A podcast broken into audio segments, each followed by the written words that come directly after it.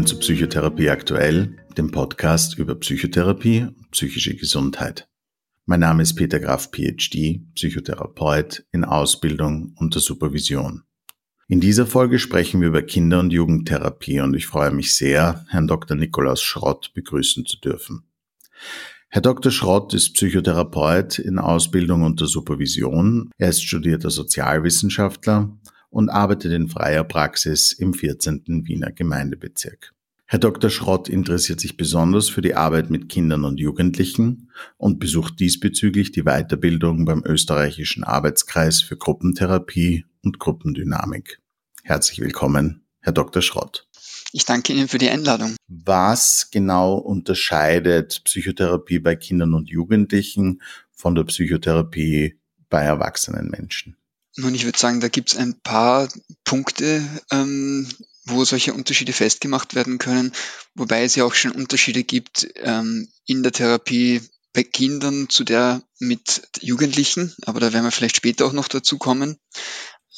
Ich denke, ein wesentlicher Unterschied ist, wenn wir vielleicht bei den Kindern natürlich mal beginnen, ist, dass die ja noch unter Aufsicht der Eltern stehen. Und auch selten sind es Kinder, die sagen, ich möchte jetzt Psychotherapie machen, ich möchte da was verändern, ähm, sondern dass das in der Regel sind die Eltern, die sich das wünschen. Und dass es daher auch die Eltern sind, die ein Anliegen oder einen Wunsch hinter der Psychotherapie haben zunächst einmal. Und damit verbunden ist natürlich das Setting dann auch ein ganz ein anderes, weil es halt nicht nur um den oder die Klientin oder Patientin geht, das Kind oder den Jugendlichen, sondern weil eben die Eltern schon genauso mit dazugehören, weil sie ja auch die Auftraggeber sind, sie auch die sind, die zahlen und die daher auch immer mit dabei sein müssen. Also nicht persönlich bei der Sitzung natürlich, aber dabei im Sinne von, dass sie den therapeutischen Prozess mittragen und mit unterstützen. Das ist, das ist sicher mal ein, ein ganz wesentlicher Unterschied. Ist es dann äh, quasi ähnlich, wie wenn man in der Praxis mit, äh, mit Patientinnen mit einer Fremdmotivation äh, arbeitet? Das heißt, man muss sich, man muss quasi die, die Motivation als Teil äh, der therapeutischen Arbeit stärker aufbauen? Das ist wahrscheinlich insofern ja, dass, dass das Thema Motivation da wahrscheinlich prägnant ist. Ich würde aber meinen, dass das vielleicht sogar noch eher bei Jugendlichen zutrifft. Ich glaube, Kinder sind, für die ist es auch irgendwo was ganz Selbstverständliches, dass sie irgendwo, ja, den Eltern folgen oder dass die Eltern halt sagen, jetzt gehen wir da hin und da, da sitzt du jetzt eine Stunde oder da redest ein bisschen. Die, da gibt's natürlich auch Auflehnung, teilweise aber anders, als es das bei Jugendlichen gibt oder eben dann sozusagen bei ganz besonders bei fremdbestimmten Erwachsenen. Und wie, äh, wie gestaltet sich äh, der doch wahrscheinlich beträchtliche Unterschied an Aufmerksamkeit, äh, Ressourcen, kognitiven Ressourcen in der therapeutischen Arbeit. Äh, die Aufmerksamkeit zu halten für eine 50 Minuten Einheit, äh, die einfach ein Gespräch, wo man sich gegenüber sitzt, darstellt, ist wahrscheinlich schwierig für ein Kind oder schwieriger als für einen erwachsenen Menschen. Ja, ähm, Genau deswegen ist es, ist es natürlich auch gerade bei Kindern eben aus unterschiedlichen Gründen. Da geht es um Aufmerksamkeit, auch um das, auch irgendwo rein um das Interesse schlicht oder die Fähigkeit da zur Reflexion und dergleichen mehr, was halt in der, in der Arbeit mit Erwachsenen in der Regel natürlich ähm, sehr zentral ist, ist das bei Kindern anders und deshalb geht es da sicher nicht nur, aber auch viel um, um Spielen. Ähm, mhm. Natürlich auch wieder abhängig von der Altersgruppe dann und mhm. dem jeweiligen Kind. Ja. Mhm. Und äh, welche Störungsbilder sind die Störungsbilder, die vermehrt bei Kindern und Jugendlichen auftreten? Unterscheidet sich da auch quasi die diagnostische Landschaft und die Möglichkeiten, wie sich, äh, wie sich psychisches Leid äußern kann? Diagnostik bei Kindern ist also teilweise auch recht natürlich umstritten oder umkämpft. Ähm, ich glaube, es ist auch nachvollziehbar, dass es dass man gerade bei Kindern vielleicht noch mal ein bisschen vorsichtig ist, auch was Diagnostik angeht. Ähm, und weil auch viele, wie soll ich sagen, gerade bei Kindern gerade noch so viel auch in Entwicklung ist und da kann es schon mal sein, auch dass das Dinge zum einen sich, also die vielleicht komisch erscheinen oder schuldig oder schwierig oder belastet oder wie auch immer, ähm, sich auch aus gewissen Entwicklungsaufgaben heraus ähm, einstellen, die sich dann aber auch wieder auflösen. Ähm, wobei es natürlich, wenn wir halt gerade auch beim Thema Psychotherapie sind, dann natürlich die Therapie trotzdem auch eine Hilfestellung sein kann. Aber zu den Diagnosen, ja, es gibt natürlich gewisse Dinge, die auch ab, etwas abhängig von der Altersgruppe sowohl bei Erwachsenen wie auch bei Kindern auftreten und relevant sein können. Also gerade wenn es um Ängste geht zum Beispiel, das in beiden äh, Altersklassen natürlich sehr präsent sein kann. Und es gibt dann andere, die vielleicht tendenziell eher Kindern gestellt werden zum Beispiel, was sehr bekannt ist oder populär ist, ist dann natürlich das ADHS, ähm, also das Aufmerksamkeitsdefizit und oder dann noch mit Hyperaktivität-Syndrom. Ähm, und es gibt natürlich auch spezielle Symptomatiken, die vordringlich zumindest bei Kindern auftreten. Also es kann hin und wieder kommen auch Kinder oder werden geschickt von den Eltern in Psychotherapie, weil sie zum Beispiel noch ne, in der Nacht einnässen, was in der Erwachsenentherapie natürlich auch weniger Thema ist. Ja. Und, und was bedingt äh, psychische Störungen bei Kindern und Jugendlichen? Jetzt ist es in der Arbeit mit Erwachsenen, äh, lassen sich oft oder kann man zumindest so überspitzt sagen, viele Sachen auf die Beziehung mit den äh, Eltern äh, zurückführen? Ist das bei Kindern ähnlich? Ist es vielleicht sogar noch vermehrt die Erziehung äh, im Vergleich zu den sozialen Interaktionen, die Kinder haben oder ihren schulischen Erleben? Was sind die wichtigsten Risikofaktoren für, für psychisches Leid bei Kindern? Also Erwachsene sind genauso wie, wie Kinder ja, ja beides Menschen. Äh, insofern ist das nicht grundsätzlich verschieden, logischerweise ähm, zwischen beiden. Ähm, beziehungsweise, wie Sie auch ganz richtig gesagt haben eingangs, sehr oft sehen wir in der Psychotherapie sicher nicht nur, aber dass vieles von den Punkten, die uns als Erwachsene belasten oder beschäftigen oder geprägt haben, natürlich aus der Kindheit herrühren. Und insofern gibt es da natürlich eine, eine große und sehr wichtige Schnittmenge. Zu den Belastungsfaktoren oder umgekehrt natürlich dann auch den Faktoren, die halt sehr hilfreich sind und sehr förderlich für eine gute Entwicklung. Da ist natürlich bei Kindern schon allein durch diese nochmal, sage ich jetzt mal, stärkere Abhängigkeit, ähm, als sie jetzt bei Erwachsenen gegeben ist, ist natürlich das Umfeld ganz, ganz wichtig. Das ist klar. Das sind, logisch, da stehen mal die Eltern sehr weit vorne, aber es ist auch wichtig zu sehen, dass es nicht nur die Eltern sind, ähm, sondern dass es natürlich Freundeskreise gibt, dass es weitere Familie gibt, ein Schulumfeld oder einen Kindergarten. Ähm, und wie gut man da aufgehoben ist, wie gut man sich da ähm, einfügen kann, ähm, wohlfühlt, frei fühlt. Wenn sich jetzt ein Kind in der Schule schwer tut oder äh, sozial schwer tut in, in, in einer gewissen Situation, ist das, kann man sagen, wodurch das bedingt ist? Ist das auf die Erfahrungen, die es gehabt hat, zurückzuführen? Oder ist es eine Temperamentfrage? Oder ist es wie bei Erwachsenen? Also ich glaube, es ist immer ein bisschen schwierig zu beantworten. Also konkret jetzt bei dem Beispiel, das Sie eingefügt haben, dass ein Kind sich sozial schwer tut, zum Beispiel in einer gewissen Gruppe. Ähm, da kann man natürlich, oder glaube ich, muss man wahrscheinlich ein bisschen auch schauen. Das eine ist, was ist denn so jetzt wirklich der Anteil vom Kind aus seiner Persönlichkeit, Charakterhaltung oder was auch immer heraus. Ähm, dazu kommt aber natürlich auch, wie ist denn eigentlich dieses, dieses soziale Umfeld, in dem sich das Kind so schwer einfügt. Es kann ja durchaus auch sein, dass das ähm, eine sehr natürliche oder vielleicht auch gesunde Reaktion ist, warum es einem in manchem sozialen Umfeld nicht gut geht oder man sich dort nicht wohlfühlt. Ähm, beziehungsweise auch, wie wird es denn sozusagen vom erweiterten Umfeld unterstützt. Also wenn es zum Beispiel im Kindergarten schwierig ist, wie können denn die Eltern zum Beispiel dem Kind unterstützen oder die Sicherheit geben, dass es sich da gut einfügen kann, mhm. gut mitspielen kann und, ähm, und mhm. aus sich heraus die, diese Sicherheit tragen kann, dass es da mit den anderen mittut. Ja. Sie haben es äh, auch schon anfänglich kurz angerissen als eine quasi ein wichtiges Instrument, dessen Sie sich in der Arbeit mit Kindern und Jugendlichen bedienen, und das ist das Spiel. Äh, welche Rolle hat Spielen in der Therapie mit Kindern und Jugendlichen? Also ich persönlich halte das Spiel für was ähm, ganz, ganz Wichtiges. Ähm, und zwar nicht nur in der Psychotherapie, sondern, oder es kommt wahrscheinlich auch die Bedeutung in der Psychotherapie, denke ich, kommt auch daher, die Spielen generell hat für Menschen oder für Kinder. Und zwar auf vielfältiger Ebene. Also ich glaube, dass gerade ähm, nochmal verstärkt dadurch, dass Kinder eben auch die, die Möglichkeit zur Reflexion ähm, eine geringere ist. Jetzt kommen wir ein bisschen natürlich dahin, welcher, von welcher Altersgruppe wir sprechen. Aber Spiel erlaubt einfach zum einen einmal viel auszudrücken. Es kommt einmal darauf an, vielleicht von welchem Spiel wir reden. Es gibt natürlich sehr unterschiedliche Spiele. Da gibt's zuerst denken viele vielleicht jetzt an Rollenspiele zum Beispiel oder Symbolspiele, wo man halt mit Figuren zum Beispiel spielt.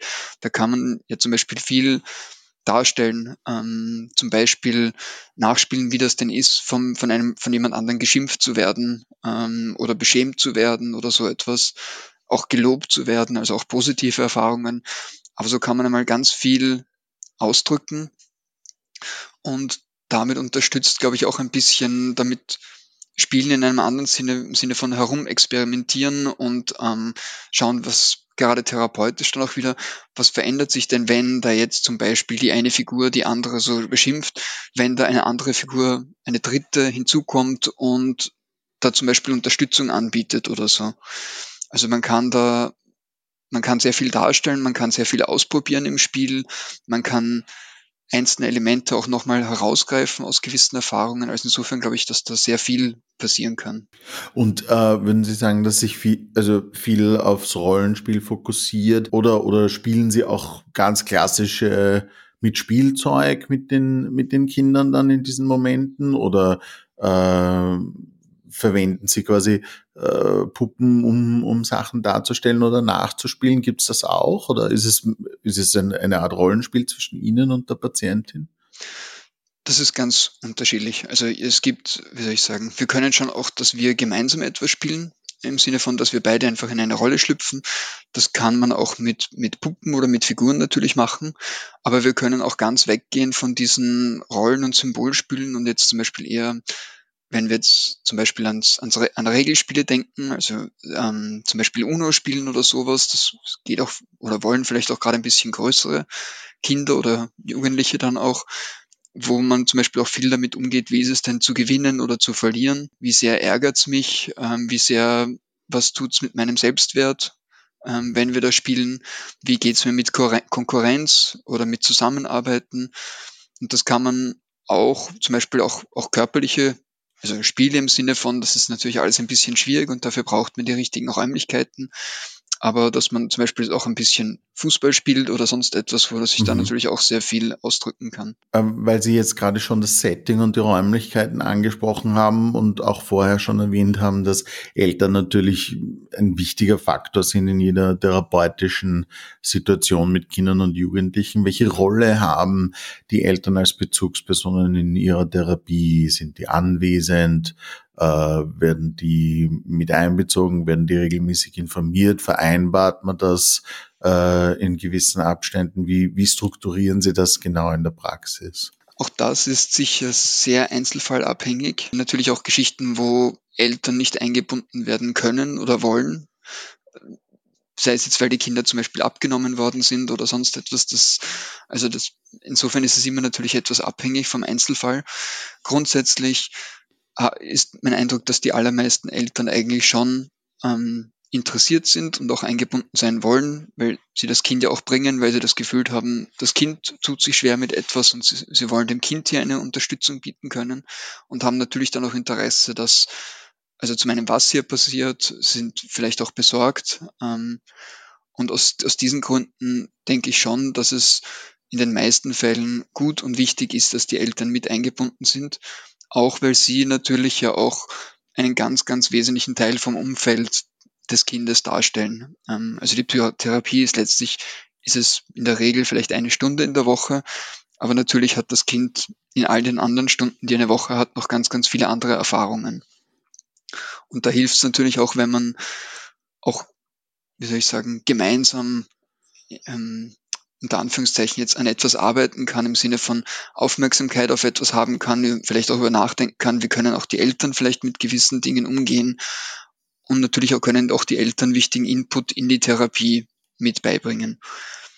Und daher versuche ich schon, die Eltern einzubinden im Sinne von, dass wir, das kommt jetzt ein bisschen darauf an, aber regelmäßig auch Termine machen, wo die Eltern auch mitkommen. es könnte zumindest vielleicht schwierig sein, da dann diese doch sehr komplexen Beziehungen zu balancieren als Therapeut. Nicht gerade, wenn man als Therapeut so viel Zeit mit der Jugendlichen oder Patientin im Kindesalter verbringt und dann sind die Eltern da und da sind plötzlich diese doch sehr nahen Beziehungen plötzlich einander gegenübergestellt. Ist das, ist das schwierig für Sie dann in diesen Situationen oder wie balancieren Sie diese, diese doch komplexen Interaktionen? Ja.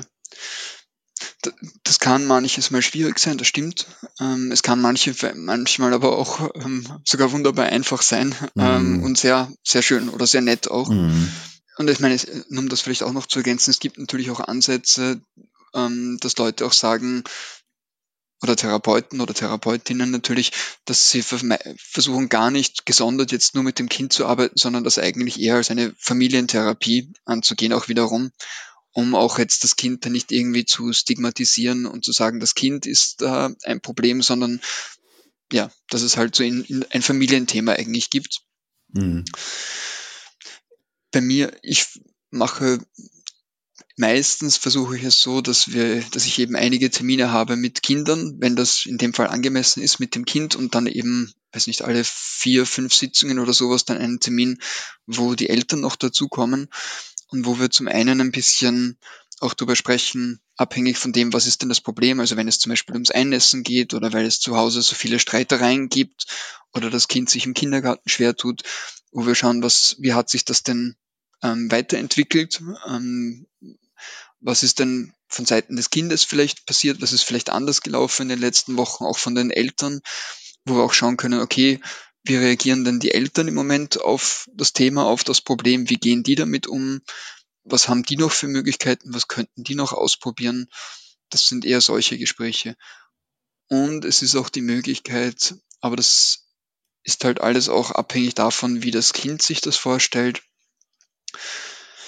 dass wir, wenn wir zum Beispiel in den Sitzungen dazwischen über irgendwas sprechen, was wo das Kind meint, das wäre irgendwie oder eine Idee hat, eine Vorstellung, was es denn vielleicht ändern möchte oder sich anders wünschen würde oder so, aber sich vielleicht noch nicht so richtig traut oder nicht weiß, wie es das einbringen kann, dass wir das versuchen gemeinsam sozusagen den Eltern irgendwie ein bisschen vorzustellen und zu erklären. Und äh, wie unterscheidet sich jetzt für Sie äh, die Arbeit mit Kindern und Jugendlichen in äh, verschiedenen Altersgruppen? Was sind so die wichtigsten Faktoren, die sich über die verschiedenen Entwicklungsstadien in Kindheit und Jugend hinweg äh, verändern und damit auch ihre therapeutische Arbeit beeinflussen? Also da muss ich vielleicht auch vorweg sagen, dass ich nicht jetzt zum Beispiel mit Säuglingen oder Kleinkindern arbeite, sondern ähm, also in der Praxis habe ich überhaupt, glaube ich, erst ab sechs Jahren bis jetzt Kinder gehabt. Insofern spreche ich jetzt mal nicht über jüngere Kinder. Ähm, genau. Da, wie gesagt, ein großer Unterschied ist schlicht, dass das Jugendliche schon viel selbstbestimmter entweder sind oder zumindest sein wollen. Insofern ist es bei Jugendlichen abhängig von, wie das Verhältnis mit den Eltern ist, was das Anliegen ist und wer überhaupt den Wunsch zur Therapie hat. Aber ähm, Jugendliche können schon ab einem gewissen Alter dann auch selbstbestimmt ähm, sagen, dass sie Therapie machen wollen ähm, und können vielleicht auch schon viel klarer den Wunsch formulieren, dass die, dass sie eigentlich nicht wollen, dass die Eltern da irgendwie involviert sind und wo das vielleicht schon etwas berechtigter ist als bei einem siebenjährigen Mädchen jetzt beispielsweise oder Burschen. Insofern ist da, das, muss man da das Setting nochmal schauen, was es, was es jetzt passt. Es kann aber durchaus auch angemessen und durchaus gut sein, auch mit Jugendlichen noch die Eltern hineinzuholen. Ähm, genau. Ähnlich ist dann auch das Arbeiten. Jugendliche haben natürlich doch schon eine andere Fähigkeit zur Selbstdistanzierung und Reflexion. Ähm, umgekehrt ist es da vielleicht dann wieder ein bisschen uncool, zu spielen, sei es jetzt Rollenspiele natürlich oder UNO-Spielen. Das heißt, die wollen teilweise dann vielleicht gar nicht mehr spielen, sondern lieber reden. Oder wenn sie ähm, eben sozusagen geschickt wurden von den Eltern, dann sind sie meistens, oder kann es durchaus sein, dass sie auch erst einmal in einer Verweigerungshaltung sind, wo sie einmal gar nichts wollen. Dann gehen wir vielleicht noch einmal ganz kurz auf den Fall eines Jugendlichen, einer Jugendlichen ein. Was sind so Störungsbilder, wo ein Jugendlicher 14-Jähriger sagt, äh, nein, ich gehe heute am Nachmittag nicht mit meinen Freunden spielen, sondern oder Fußball spielen oder aus oder weg oder, oder treff nicht äh, meine Freunde auf einen Café, sondern ich gehe lieber zum Therapeuten. Ja, über, über das Lieber muss ich vielleicht auch nachdenken, aber ähm, also das eine ist, ist also gut, das eine ist sicher, wie gesagt, es gibt bestimmt viele, viele Jugendliche, die eben lieber mit den Freunden ausgehen wollen, spielen gehen wollen. Das trifft auch für Kinder zu. Ich glaube, die sind es nur vielleicht eher gewohnt und akzeptieren es eher, dass sie halt jetzt beim Therapeuten noch umsetzen müssen. Ähm, bei Jugendlichen, die, die wehren sich da vielleicht schon ein bisschen mehr. Aber natürlich, wenn es Jugendliche sind, die vielleicht gerade darunter leiden, dass sie keine Freunde haben, ähm, dass sie sich isoliert fühlen oder umgekehrt merken, dass sie, ähm, also ich denke, dass es da eher um den, den Leidensdruck selber geht. Also wenn sie selber merken, dass sie, dass sie unglücklich sind und dass sie was verändern wollen und sich unwohl fühlen, dann haben sie wahrscheinlich eine höhere Motivation, ähm, dass sie sagen, ich, ich möchte eigentlich auch wirklich hingehen oder vielleicht gar nicht anfangs, aber dass sie nach ein paar Sitzungen merken, ich fühle mich vielleicht eigentlich wohl dort und ich fühle mich, es hilft mir oder es tut mir gut, wenn ich diese eine Stunde in der Woche dort sind, bin, dann auch wenn es immer wieder mal vorkommen kann, dass vielleicht gerade ein Fußballspiel ist, das dann trotzdem gerade besser ist und interessanter ist, aber dass sie grundsätzlich schon in Therapie kommen wollen. Was hat Sie ganz persönlich irgendwie dazu bewogen, sich äh, genau auf dieses Thema zu spezialisieren oder gerade besonders äh, mit, mit äh, jüngeren Menschen äh, als Therapeut zu arbeiten? Also auf der einen Seite und ich glaube, das ist sicher sehr hilfreich sozusagen, dass ich generell gerne mit Kindern tue, im Sinne von, also auch spiele, ähm, dass ich das auch was sehr Angenehmes und sehr Schönes finden kann. Das ist sozusagen der, die persönliche Vorliebe vielleicht. Auf der anderen Seite schon auch die Überlegung, dass ich glaube, dass man aus der Arbeit mit Kindern auch viel für die Erwa Arbeit mit Erwachsenen mitnehmen kann auf mehreren Ebenen. Auf der einen Seite vielleicht jetzt, so wie wir es auch schon angesprochen hatten, dass ja auch Erwachsene oft kommen mit Themen, die sie eigentlich schon seit der Kindheit mitschleppen. Also sich da aus, dem, aus der Kindheitsperspektive noch einmal ein bisschen ähm, mehr damit zu beschäftigen. Aber auch die andere Geschichte, dass in der Erwachsenentherapie ja sehr viel über eben über Gespräch und über Reflexion ähm, funktioniert. Es kommt jetzt ein bisschen auf die Therapieform an vielleicht. Aber das Erwachsene würden sich wahrscheinlich auch ein bisschen gefrotzelt fühlen, wenn ich sage, ich würde jetzt gerne ein bisschen UNO mit ihnen spielen und dann sollen sie bitte die Stunde nachher zahlen. Ähm, das heißt, dass die halt andere Vorstellungen haben, wie Therapie funktioniert, ähm, als es das bei Kindern ist. Um, und trotzdem funktioniert es bei Kindern auch, obwohl wir jetzt vielleicht wirklich eine Stunde lang nur gespielt haben, mit dem nur jetzt mhm. unter Anführungszeichen. Und sich dann zu überlegen, was ist es dann aber, was, was funktioniert denn da in der Arbeit mit Kindern und was davon finde ich vielleicht möglicherweise einfach in einer anderen Form, aber auch in der Arbeit mit Erwachsenen wieder. Das heißt, die Arbeit mit Kindern ist quasi äh, ein gutes Training dafür, im Moment zu bleiben, ins Tun zu kommen, die therapeutische Interaktion nicht zu verkopft abzuhalten. Äh, alle diese Sachen trainieren sie stark in ihrer Arbeit mit Kindern und das hilft ihnen dann auch wiederum in ihrer Arbeit mit Erwachsenen.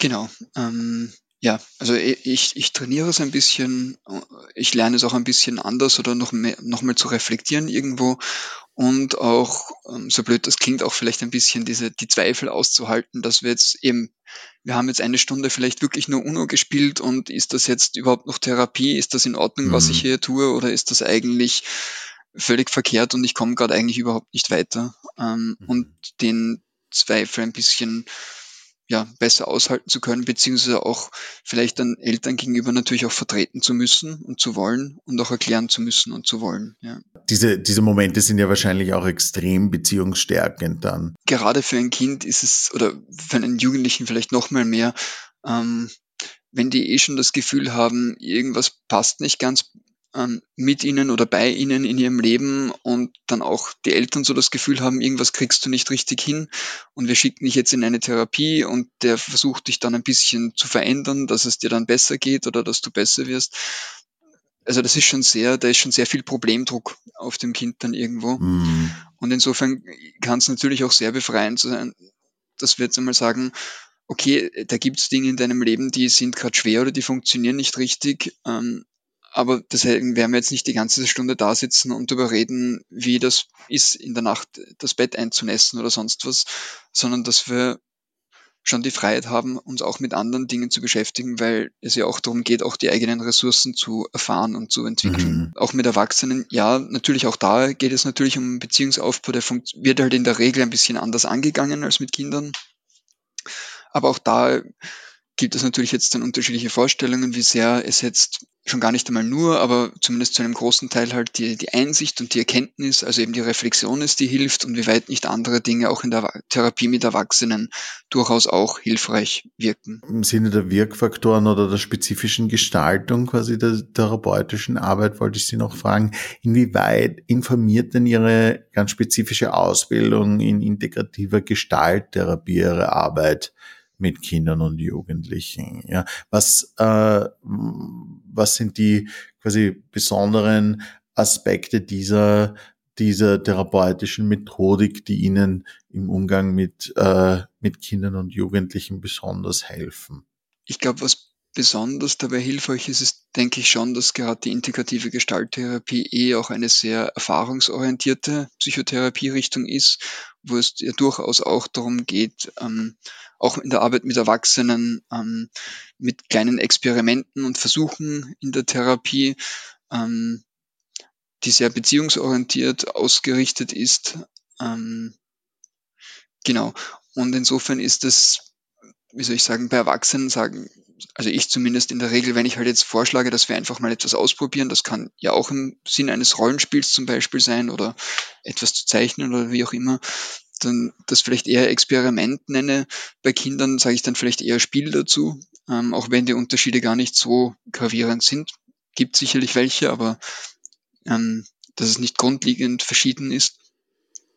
Und ich glaube, insofern habe ich schon von meiner Grundrichtung der integrativen Gestalttherapie irgendwo mitgenommen, ähm, dass etwas, was hilfreich ist, ist eben auch die, die eigene Kreativität, den eigenen Ausdruck zu fördern, ähm, ja, und mit Spielen oder Experimenten Dinge anders versuchen zu erleben.